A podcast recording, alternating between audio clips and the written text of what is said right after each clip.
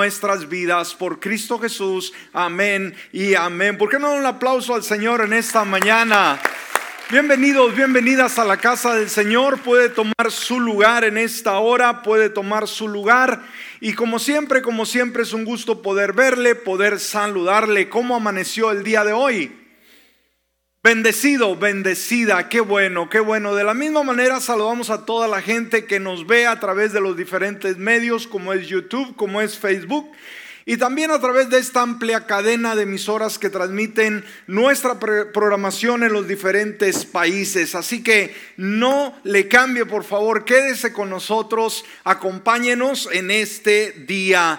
Muy bien, muy bien, pues uh, después de a darle la bienvenida. Vamos a estar entrando a la palabra del Señor en esta hora.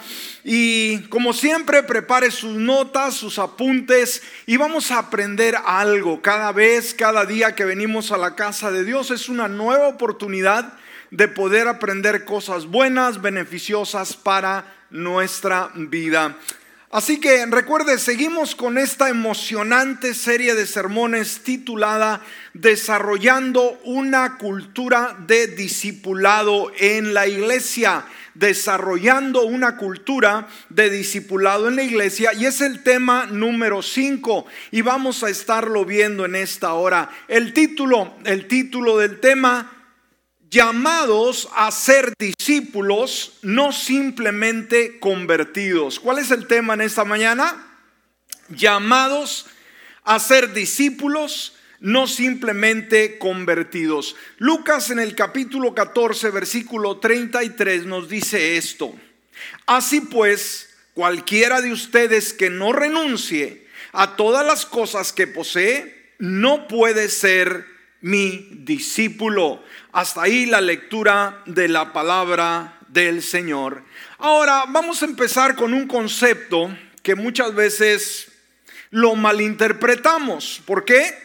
Porque hoy alrededor del mundo hay una gran, gran cantidad de personas que se describen a sí mismo como cristianos, como creyentes, como convertidos. Y esto a nivel mundial. Amén. Ahora, lamentablemente, amados, lamentablemente, una gran mayoría de ellos ignora que ser, ser creyente, ser un cristiano, va mucho más allá de simplemente llevar una etiqueta, ¿no? Que me diga, soy convertido o soy cristiano. Ahora, muchos se llaman cristianos, escúcheme el día de hoy. Usted le pregunta su fe, su trasfondo, soy cristiano, a mucha honra. Y dijimos, muchos se llaman a sí mismos cristianos, convertidos, pero pocos se llaman discípulos.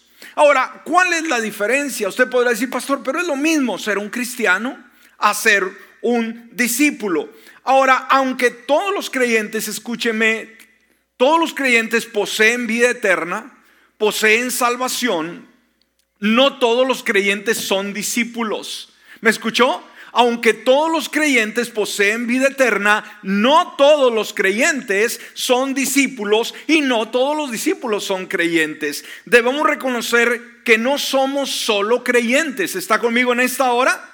Debemos de ser discípulos. Una vez más, no somos solamente creyentes, sino debemos de ser discípulos. La gran comisión del Señor Jesucristo de ir simplemente es esa, ¿no? Ir y hacer discípulos, no solamente conversos. ¿Me escuchó?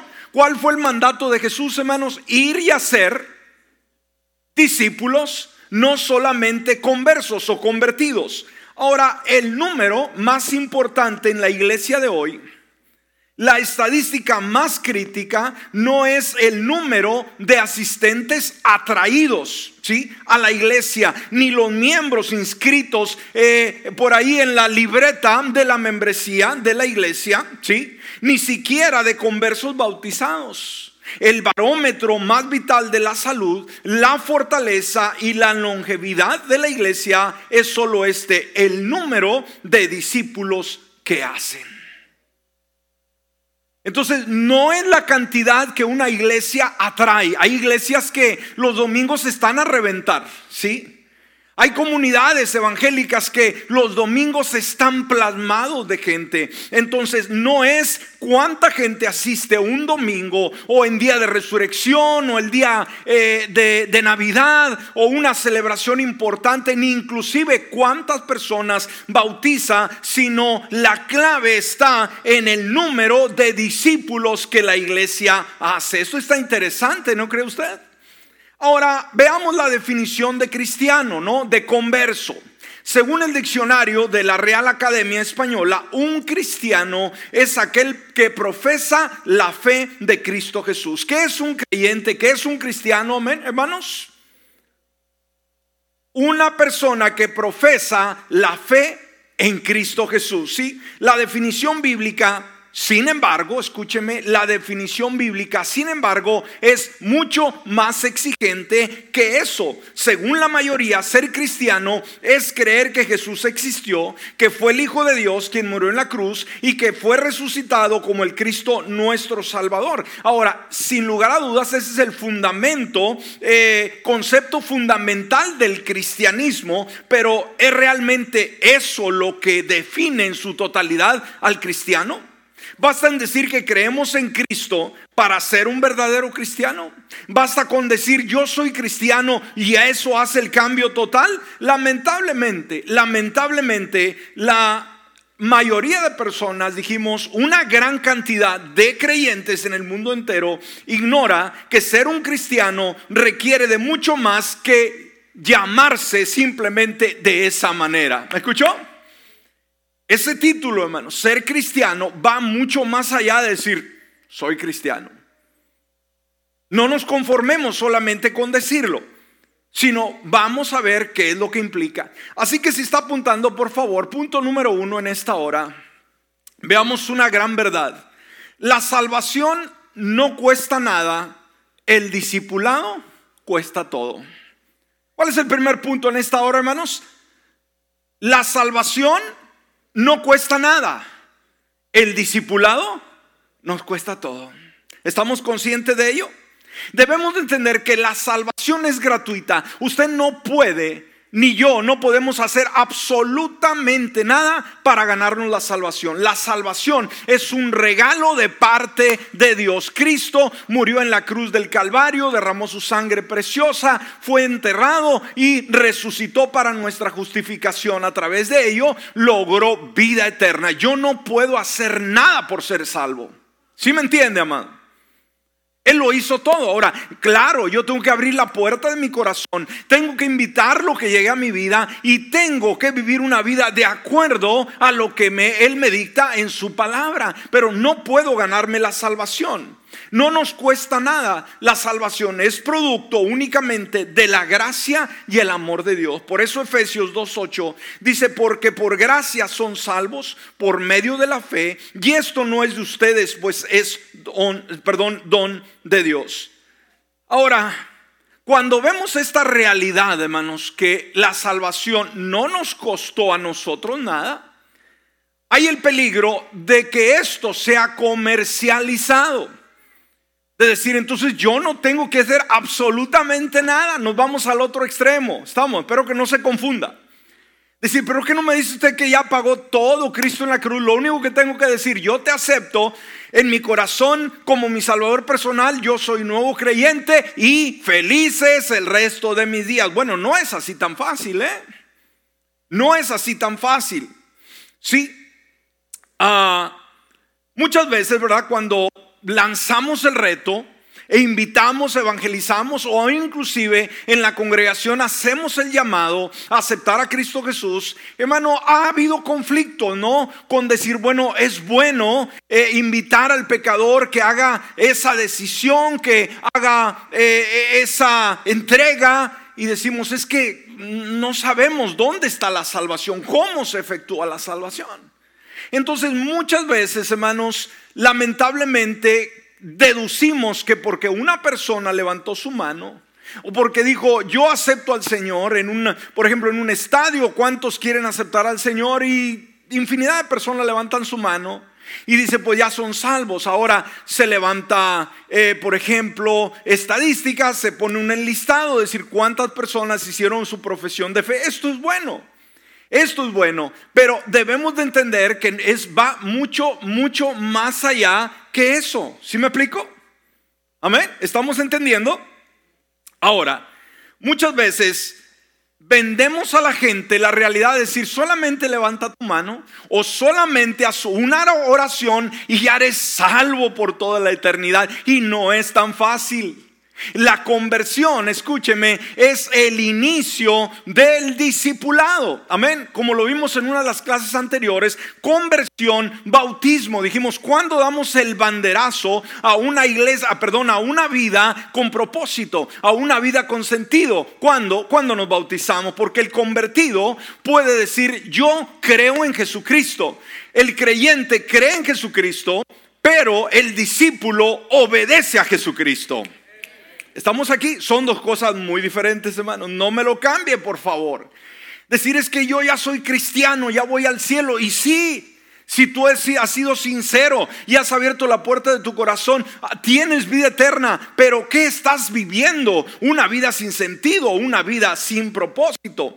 Entonces, muchas veces cometemos ese error y ah, lo hacemos muy fácil. Le decimos, venga usted, levante su mano, usted diga amén y ya. No es tan fácil, hermano. No es tan fácil. Los dichos duros de Jesús, las cosas que él habló sobre llevar una cruz, todo esto deja todo atrás. Esas cosas no entran en juego cuando se hacen conversos. Para muchos dicen, no, no, no tiene que tomar una cruz, simplemente levante su mano, Jesús ya pagó todo en la cruz. No, no, no, no. ¿Qué dice Lucas 14, 27? Jesús, cualquiera que no toma su propia cruz y viene en pos de mí, no puede ser mi discípulo. ¿Me escuchó en esta hora? Ahora, aquí no dijo Jesús, cualquiera que no tome su propia cruz y viene en pos de mí no puede ser cristiano. ¿Ok? Hace una diferencia. Él no usa el término cristiano, él usa el término discípulo. Y tenemos que aprender a hacer esa diferencia. El discipulado Dijimos, sin embargo, nos va a costar todo. Ser cristiano, hermanos, te la puedes pasar muy tranquila, todo, tranquilo todo el resto de tu vida. Pero ser un discípulo te va a costar todo. Por eso Lucas 9, 23 y 24 decía entonces a todos, si alguno quiere venir en pos de mí, fíjese lo que dijo Jesús, niéguese a sí mismo, Tome su cruz cada día y sígame, porque el que quiera salvar su vida la perderá, pero el que pierda su vida por causa de mí la salvará. Entonces, seguir a Jesús exige sacrificio. ¿Qué dije, hermanos? Seguir a Jesús exige sacrificio, no una vida tranquila. Negarse a uno mismo significa dejar a un lado las cosas que uno desea y poner a Jesús primero. Negarse a sí mismo, mis anhelos, mis deseos, mi comodidad.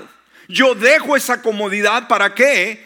Para ser fiel al aquel que me llamó. Significa simplemente hacer de Jesús, escúchame, el discípulo, hermanos, es hacer de Jesús el centro de tu vida. ¿Qué es un verdadero discípulo? Hacer de Jesús el centro de tu vida, no algo exterior, no algo casual o eventual, sino el centro de tu vida, alrededor de lo cual gira todo lo demás. Toda mi vida gira alrededor de Jesús. Entonces ser discípulo no es ser un voluntario, hermanos. Es una vida de sometimiento al señorío de Jesús en todos los aspectos de nuestra vida. Amén. Entonces dijimos, en primer lugar, el primer punto que estamos tratando, la salvación no cuesta nada. El discipulado costará todo. ¿Estamos conscientes? Tú decides ser un cristiano solamente sin compromiso o ser un discípulo en el cual voy a pagar un precio. ¿Ok? Segundo, en segundo lugar, si está apuntando, veamos el peligro del mensaje diluido. Amén. El peligro del mensaje diluido. ¿Qué significa un mensaje evangélico diluido? que le quitas la sustancia, que le quitas su valor, su eficacia y que simplemente tomas lo que te conviene. Tomas lo que te ¿Qué es lo que me gusta del cristianismo? Ah, me gusta esto. Ah, me gusta esto. Pero cuando se trata de negarnos a nosotros mismos, no queremos pagar ese precio. Ahora, veamos esta verdad inconveniente debido muchas veces a nuestro deseo de ganar gente, de, convertir a personas. Muchas veces hemos tratado de presentar a un Cristo que se adapte, que sea conveniente a la persona. Y yo creo que todos hemos cometido ese error, hermano. ¿Por qué? Queremos que la gente se convierta. Queremos que la gente ah, venga a Cristo Jesús y venga a ser parte de su iglesia. Y nos hemos atrevido muchas veces inclusive de decirles una gran mentira, como cual, cuando tú te conviertes, todos tus problemas se acabarán por siempre. Es la mentira más cruel que podemos decirle a una persona. ¿Ok? Alguien que llega a usted le dice, hermano, hermana, tengo muchos problemas. ¿Qué hago? No le diga a usted, venga Cristo y se le acabarán. Es la peor mentira que usted puede decir. Entonces, ¿para qué me convierto en Cristo? Oh, la diferencia es, hermanos, que con Cristo Jesús los problemas que lleguen a nuestra vida podemos tratarlos con el carácter, con el valor, con la dignidad, eh, con la tranquilidad que el Espíritu Santo nos da en la vida. Eso es la gran diferencia. Sin Dios nos jalamos los cabellos, azotamos las paredes, pateamos el perro, pateamos el carro, pero con Cristo a nuestro lado, el Espíritu Santo nos da la fuerza para poder nosotros eh, gobernar nuestra vida, ¿sí? Sumisa a Él y vamos a enfrentar esos problemas. Entonces dijimos muchas veces, venga Cristo y oiga, todo, todo va a ser de color de rosa. Eh, es una tendencia muy normal, pero no es la correcta, hermanos. Entonces, muchas veces eh, hemos presentado a un Cristo que se adapta a la cultura, que se adapta al estilo de vida de las personas. Es decir, oiga, y si me convierto, ¿puedo seguir haciendo esto? Oh, sí, puedes seguir haciéndolo. Nomás que vengas a la iglesia y obviamente pagues tus diezmos, ¿no? Y me puedo ir al club el sábado, sí, pero no faltes el domingo a la iglesia y todo está bien. Mm. Wow, es triste, hermanos, que hay iglesias que tienen infinidad de este tipo de personas que en la semana pueden vivir como diablos y el día domingo son unos santos. Cuidado con ello, ¿no? Entonces, cuando nosotros le vendemos a la gente la idea de que Jesús es algo fácil, de que es algo que no nos costará nada, el problema es que vamos a generar una cultura de personas que no valoran. ¿Por qué? No les costó absolutamente nada. ¿Sí me explico? ¿Qué pasa con una persona que no valora las cosas, hermanos? Que no le ha costado. Simplemente hará mal uso de ello. Esto cabe como en las herencias, ¿no? O muchas veces usted que se sacrifica mucho por sus hijos, por darle algo, y a lo mejor ¿verdad? le compró algo con, con lo cual usted gastó mucho dinero y tiempo y esfuerzo, y últimamente le dice el joven y la señorita, no, no me gustó la marca, no me gustó esto y lo otro. Todavía, todavía hermanos, la sudamos para poder darle algo y simplemente no le gustó el color. ¿Me explico? Eso es no valorar. Entonces, cuando presentamos un evangelio diluido, un evangelio ligero, un evangelio light, ¿ha escuchado esa expresión, hermanos? ¿Ha escuchado usted iglesia light? Yo creía que nomás la leche o, el refresco era light. No, también hay iglesia light que es bienvenido. Usted puede llegar oliendo a cigarro, oliendo, oliendo a alcohol, oliendo a pecado. No hay, no, hay, no hay problema si llega los domingos y paga sus diezmos. ¿Ok? Cuidado con eso. Por eso hay muchas iglesias llenas, hermanos. ¿Sí? Saturadas de gente. Pero ¿sabe qué? No se les ha enseñado lo que es el discipulado. Negarse uno a sí mismo, tomar su cruz y seguir al Señor. Y dijimos, ¿cuál es el problema cuando eh, promovemos este tipo de evangelio diluido, que las vidas de las personas de la misma manera van a ser diluidas. Un evangelio barato va a dar como resultado gente muy barata. ¿Escuchó? Sin calidad. que cuando existen los problemas, que cuando hay ah, crisis, hay adversidad, lo primero que hacen, abandonan la iglesia. ¿Por qué?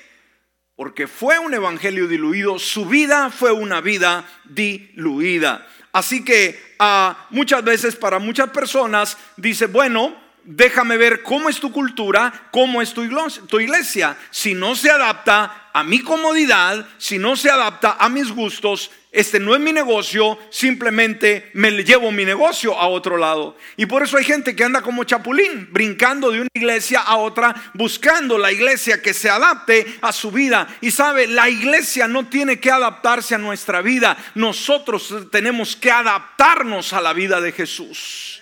¿Me escuchó? Esa es la gran diferencia. Entonces, ah, muchas veces para esa persona que ha aceptado un evangelio diluido, Jesús es parte de su vida.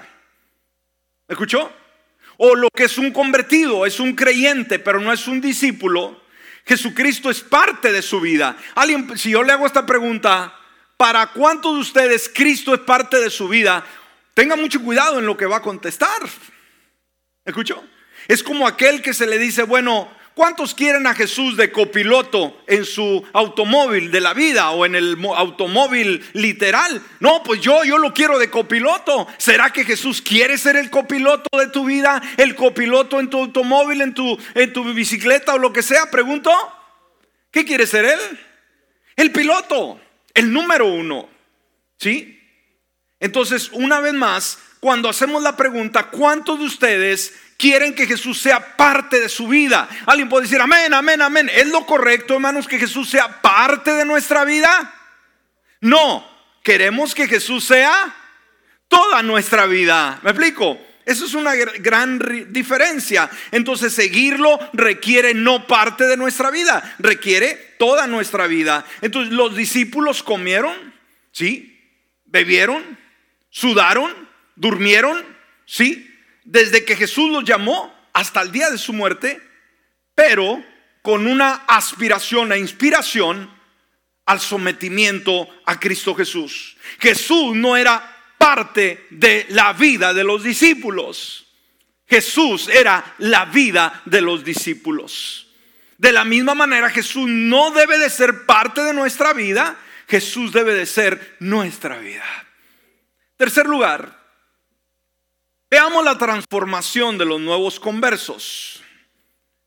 La transformación de los nuevos conversos. Ahora, cuando escuchamos el término conversión, oímos alguien se convirtió.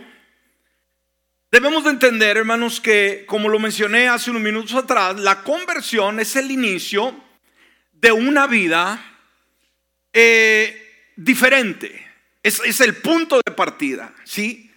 La conversión. Obviamente conversión, bautismo, bautismo ya es obediencia y ahí empieza ese escalón hacia adelante. Ahora, la conversión, escúcheme, no es el objetivo final.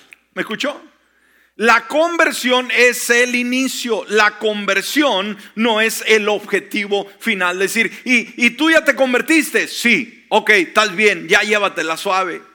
Tú no te has convertido. No, pues conviértete. Bueno, hoy me convierto. Ok, tranquilo, todo está bien. No.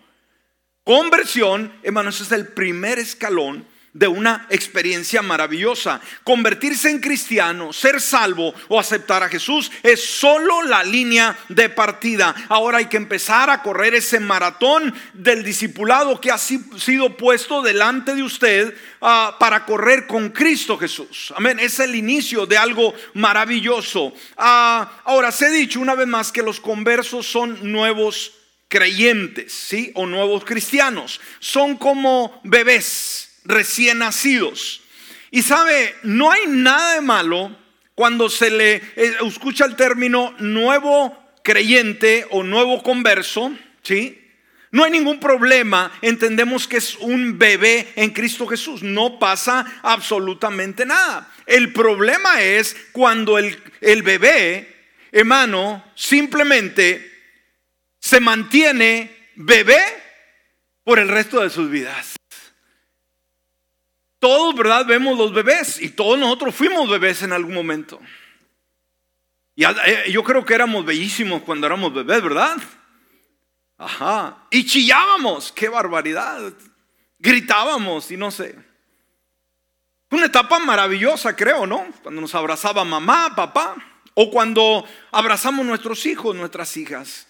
Pero sabe que es bonito ver un bebé recién nacido que tiene meses, pero ya un bebé de 32, 34, 35 años sería que lo trae en la carreola, ¿no? Como este Chabelo, ¿no? Que se nos murió hace poco.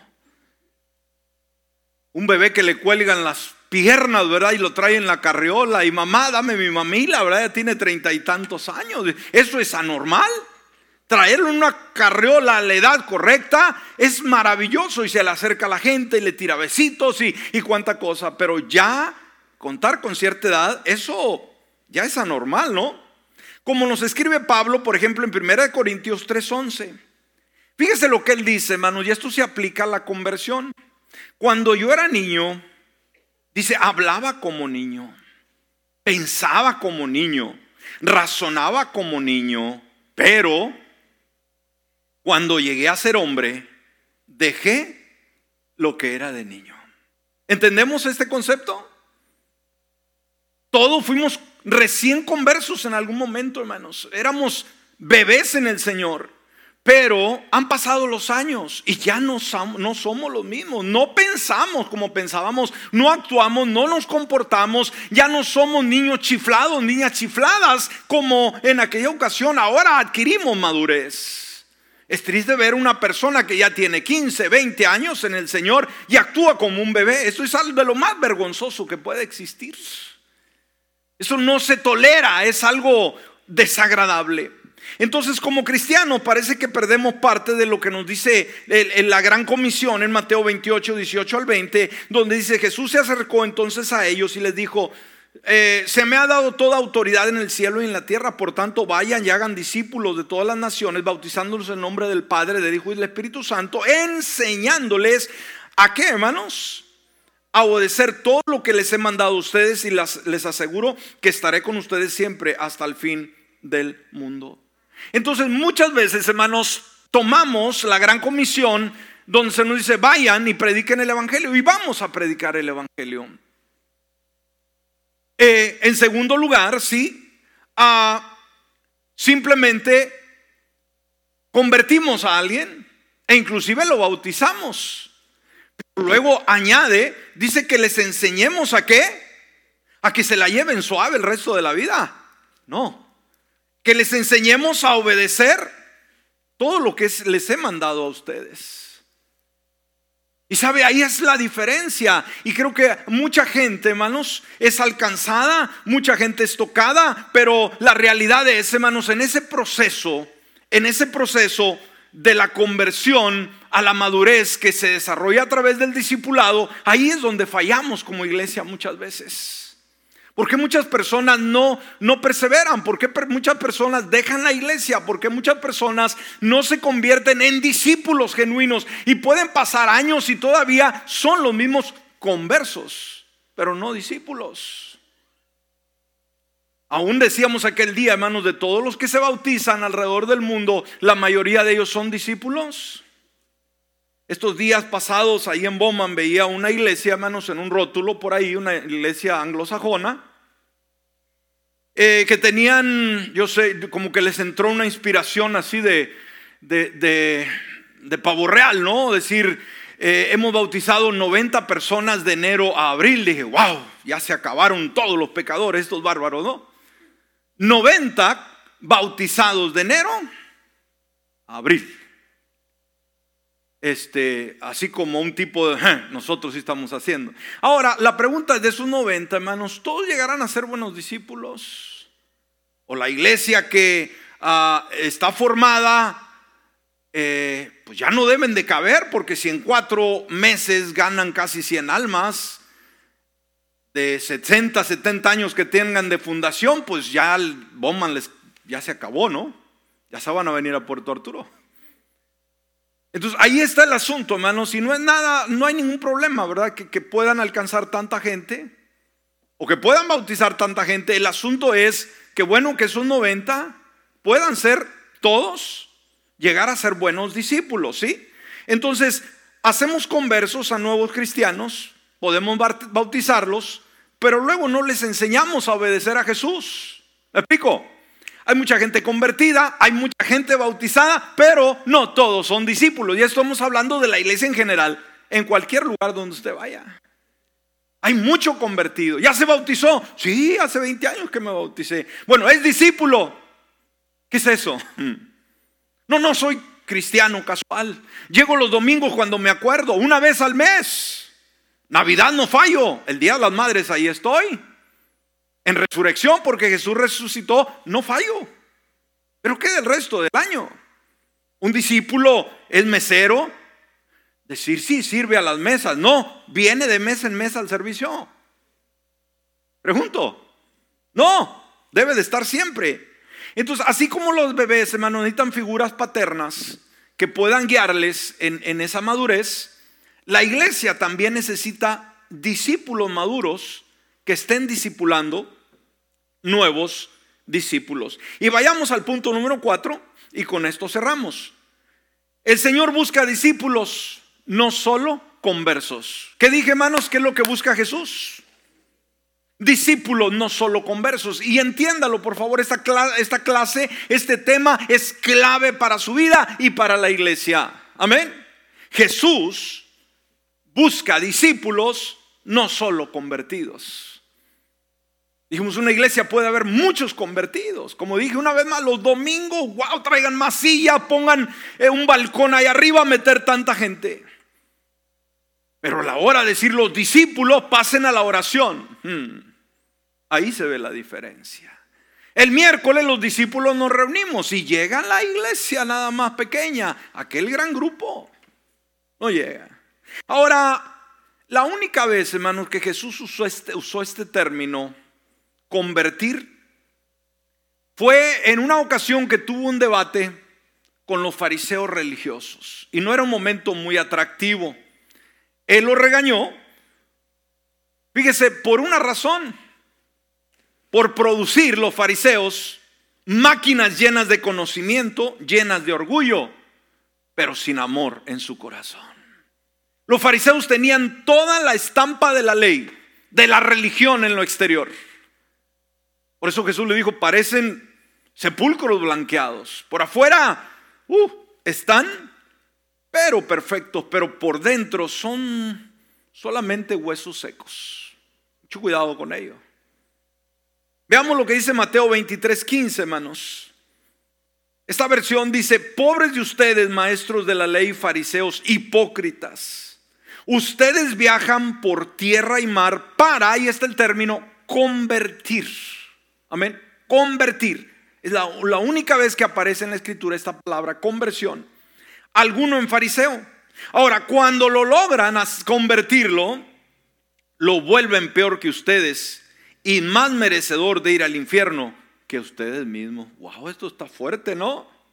Ahora, ¿por qué estas palabras tan difíciles de Jesús, hermanos? Tal vez que él sabía que los conversos estaban en un marcado contraste con el discipulado. Quizás Jesús entendía que los conversos chocaban con lo que Jesús quería. Una vez más, hermanos, como lo vimos en uno de los temas anteriores, Jesús nunca usó el término cristianos. Amén, nunca. Pero sí usó el término discípulos. Amén. Ahora no tiene nada de malo el día de hoy que nos llamemos, pero tenemos que hacer una gran diferencia. Una vez más, no todos los cristianos son discípulos, sino todos los discípulos son cristianos. Tengamos mucho cuidado. Ahora, para cerrar y usted se lleve una idea un poquito más clara, más concreta, la diferencia entre un discípulo y un cristiano, le voy a leer una lista y, quiero que usted lo dijera suavemente y lo, aplique a su vida. Si usted no sabe, si yo le pregunto, ¿cuántos de ustedes son discípulos y cuántos de ustedes son solamente convertidos o cristianos? Pues muchos no van a saber qué contestar. Todos van a decir que son cristianos, pero discípulos es otra cosa. Así que hay una lista, hay una lista muy extensa. No podemos darla toda, pero vamos a dar una, una más o menos para que se aclare el panorama y por favor deduzca usted Y si usted es solamente un cristiano, usted solamente es una persona convertida, que el día de hoy usted decida ser obediente a Jesucristo y convertirse de cristiano a discípulo. ¿No me escuchó? Amén. El Señor no quiere solamente convertido, decir, pero es que yo quiero ir al cielo, está bien. ¿Sabe que va a haber galardones en el cielo? ¿Va a haber recompensas? ¿A quién le gusta los regalos, las recompensas, hermanos?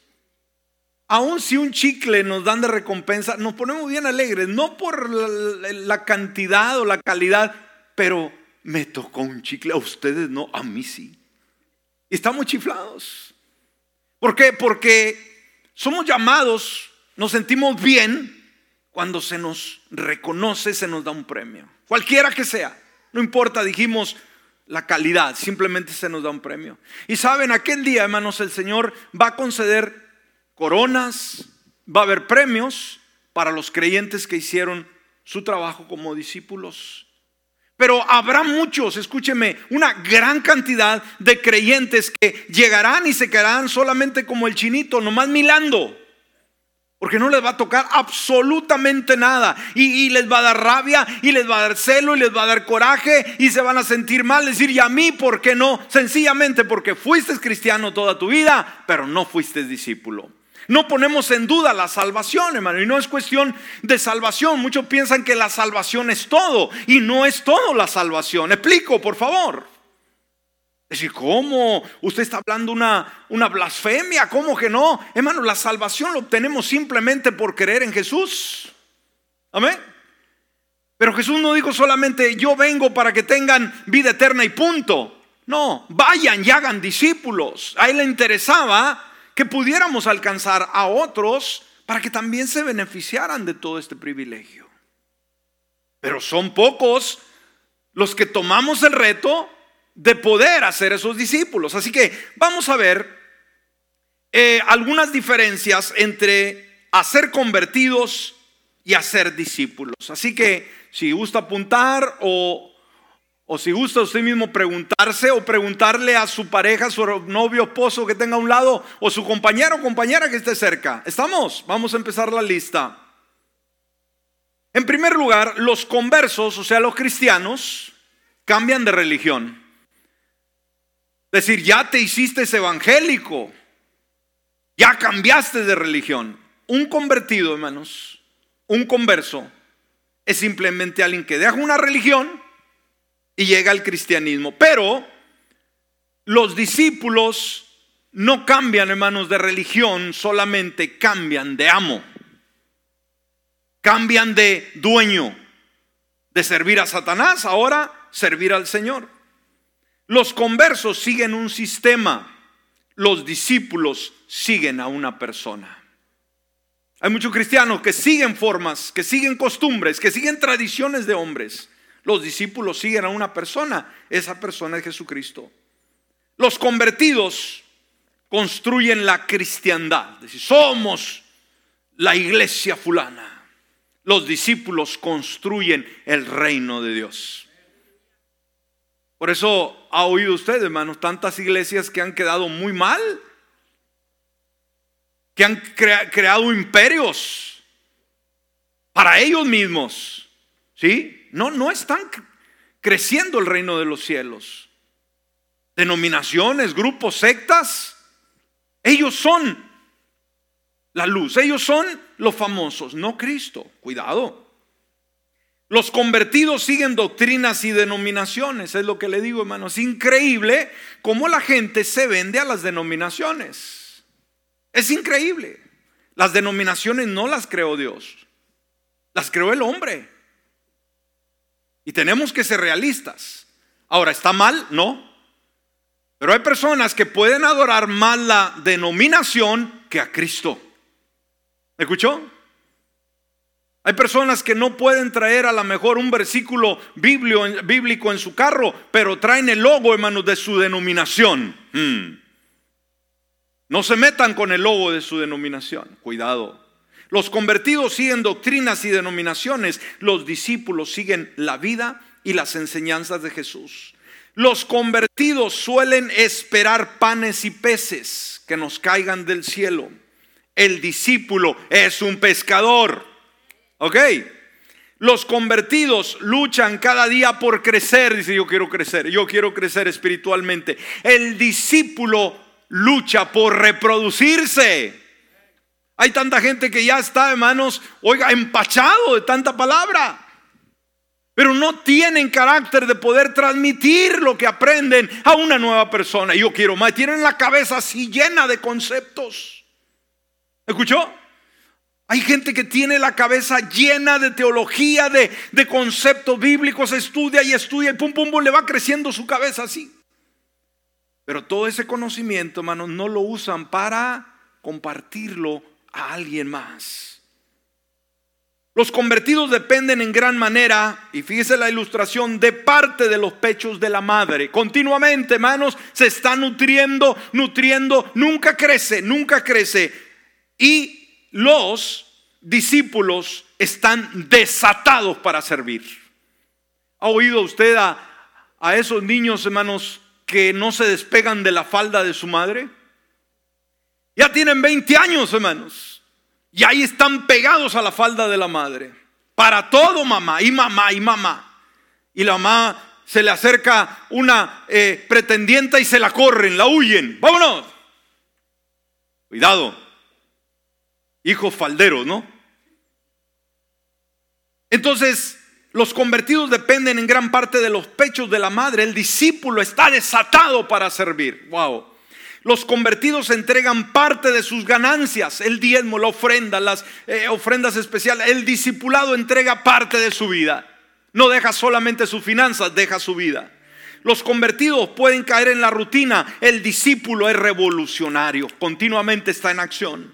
Los convertidos buscan que los animen. Ay, estoy triste. ¿Ha visto de personas que aún, hermanos, en Facebook ponen por ahí, estoy muy triste? ¿A quién le importa?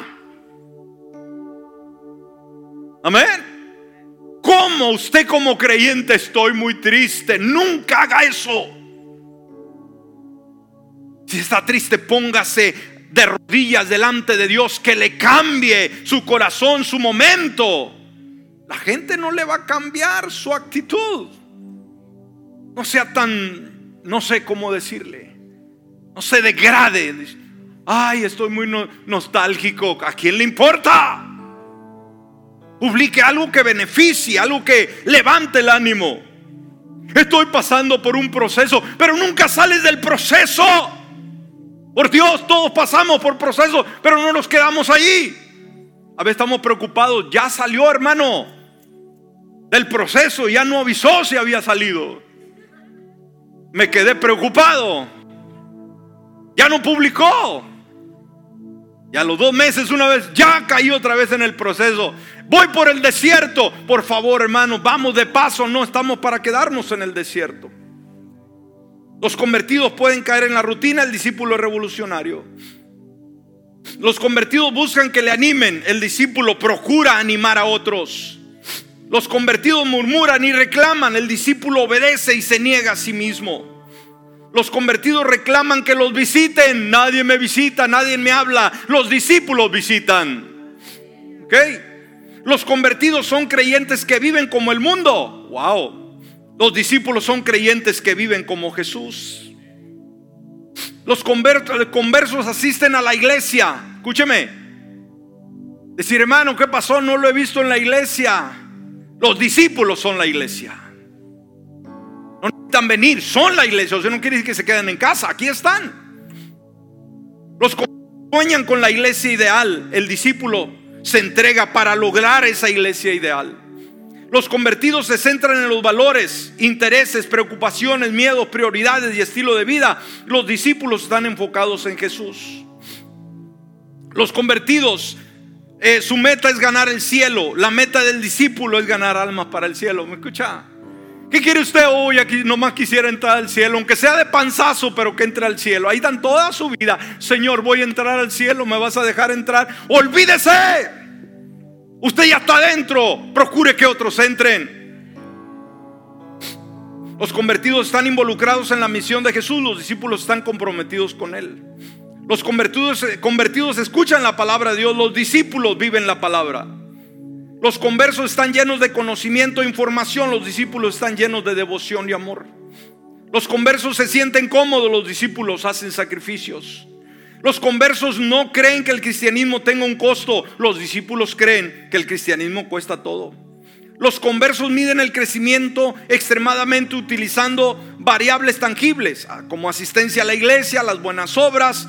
Si le hicieron el ridículo, sustitutivamente, los discípulos miden el crecimiento intencionalmente usando variables más difíciles de medir, como es la intimidad con Dios. ¿Sí? Y fruto del Espíritu.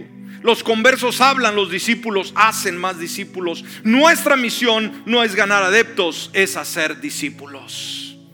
¿Con cuántos de ellos se identificó? Los apuntó, les tomó una foto y diga, voy a comparar. ¿En qué lado estoy? Y sabe, si usted se identificó por el lado negativo, yo le pido que haga cambios y cambie de ser un convertido, ser un cristiano común, a ser un discípulo de Jesús. Esto revoluciona, revolucionará su vida y va a ser uno más que se agrega en este proyecto de poder alcanzar el mundo, un alma más para Cristo Jesús. Póngase de pie en esta hora. Póngase de pie. Vamos a orar. Padre bueno, queremos agradecerte infinitamente por tu bondad, tu amor y tu misericordia. Gracias por tu palabra. Esta palabra, Señor, que jamás fue una palabra que se va a acomodar a nuestros gustos y nuestros antojos, sino es una palabra que nos va a incomodar. Una palabra que nos va a redarguir. Una palabra que nos va a sacar de la rutina y nos va a llevar a una nueva dirección. Señor, haznos entender el día de hoy que tú nos indicaste a través de tu palabra en la gran comisión, no solamente a ser convertidos, sino a ser discípulos. Hoy el mundo está lleno de cristianos. Aún, Señor, las personas de religiosas, religiones muy degradadas, muy ofensivas, se llaman a sí mismos cristianos. Pero discípulo hace toda una diferencia.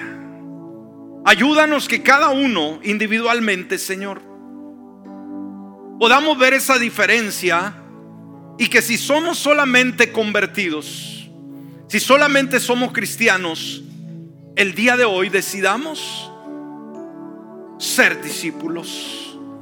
Y que nos ayudes también, Señor, a poder llegar al necesitado, aquel que no te conoce, aquel que necesita la paz tuya, aquel que vive, Señor, vidas desenfrenadas, vidas de, uh, de pecado, de injusticia, de maldad. Y que podamos no hacer solamente conversos de ellos, sino que los convirtamos en discípulos, seguidores fieles tuyos y que el día de mañana van a estar capacitados para ganar nuevos discípulos. En el nombre de Jesús, altera, Señor, de una manera importante nuestra cultura de la iglesia local, convirtiendo de conversos a discípulos por Cristo Jesús. Amén y amén. Y así como está con sus ojos cerrados en esta mañana, si hay alguien que no tiene a Jesucristo, si hay alguien que nos visita, o alguien que solamente ha sido un simpatizante, hoy usted puede abrir la puerta de su corazón e invitarlo a que Él venga a su vida. Jesucristo cambia corazones, Él cambia vidas y puede cambiar la suya. Si todavía no tiene a Jesús, es el momento, todos orando. Si hay alguien, lo invitamos a que pase al frente, aceptarle como Salvador personal. Él es bueno, Él le ama de una manera importante. Y convirtiéndose a Jesucristo, pueda estar disponible para ser llevado a un buen discipulado. ¿Habrá alguien en esta mañana? Bueno, en este momento yo lo invito a que pasemos al altar y vamos a hablar con Dios unos momentos, por favor, deje su silla. Y vamos a pasar y vamos a hablar con Dios. Tal vez una palabra que se compartió habló a su vida. Tal vez una palabra tocó su corazón. Y eso es lo que Dios persigue. Que usted sea receptivo. Que usted reciba. Que usted responda. El Señor quiere sacarnos de, de esa zona de, de conformidad y llevarnos a una nueva relación. Este año, amada iglesia, el Señor nos ha desafiado a revolucionar, a cambiar la cultura de nuestra iglesia, a llevarla de una iglesia quizás de cristianos a una iglesia de discípulos. Y vaya que va a llevarnos un tiempo, va a costarnos, pero vale la pena.